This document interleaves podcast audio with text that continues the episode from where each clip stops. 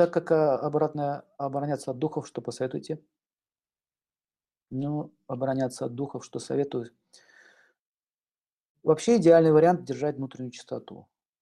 Но бывают случаи, когда они реально нападают, и это не, действительно случаи бывают.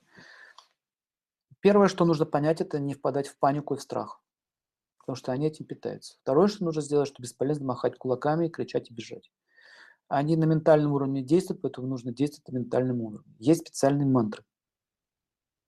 Мантры, конкретные мантры, которые дают им заслон и защиту в астральном мире.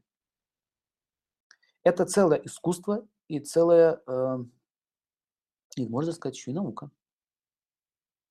Как есть, например, искусство ведения войны, Танурведа. Война что же в академии учатся военными, что быть. Также есть искусство. Оборона – это магические дела.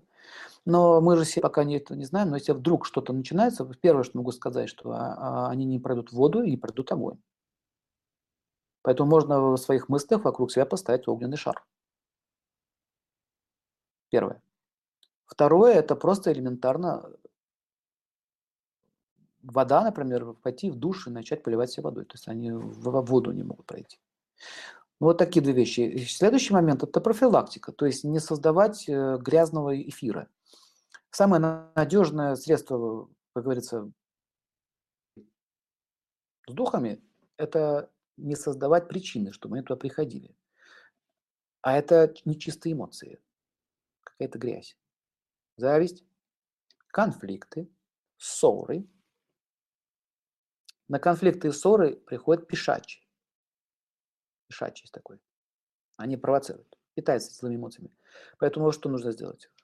Этикет в отношениях, этикет поведения и очищение пространства. Поэтому должен быть огонь, свечи, лампады, чистые предметы, чистота в доме, правильная диета, этика отношений. То есть, когда чистота держится, они туда не придут.